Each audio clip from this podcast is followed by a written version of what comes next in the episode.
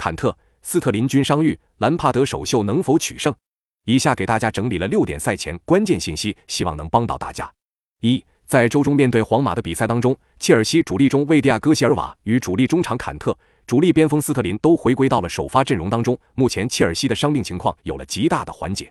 二，这是切尔西换帅兰帕德后的首个主场比赛，而兰帕德之前带队打的两个客场比赛，切尔西一球未进的情况下全部输球，表现很不理想。本场他急需证明自己。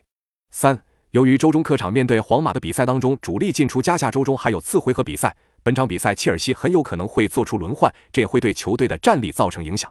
四，本赛季切尔西租去布莱顿的中卫科尔维尔将在本场比赛当中回避，过去三轮比赛他都代替了维伯斯特，成为了布莱顿的首发中卫，近期成为了球队的后防主力成员，但本场比赛他将无法出场。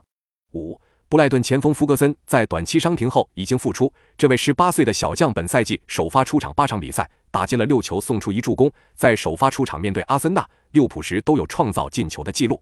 六，布莱顿过去十一轮客场联赛只完成过一场零封，并且这十一场比赛当中多达七场的丢球是在二球或二球以上的。他们的客场防守表现并不理想。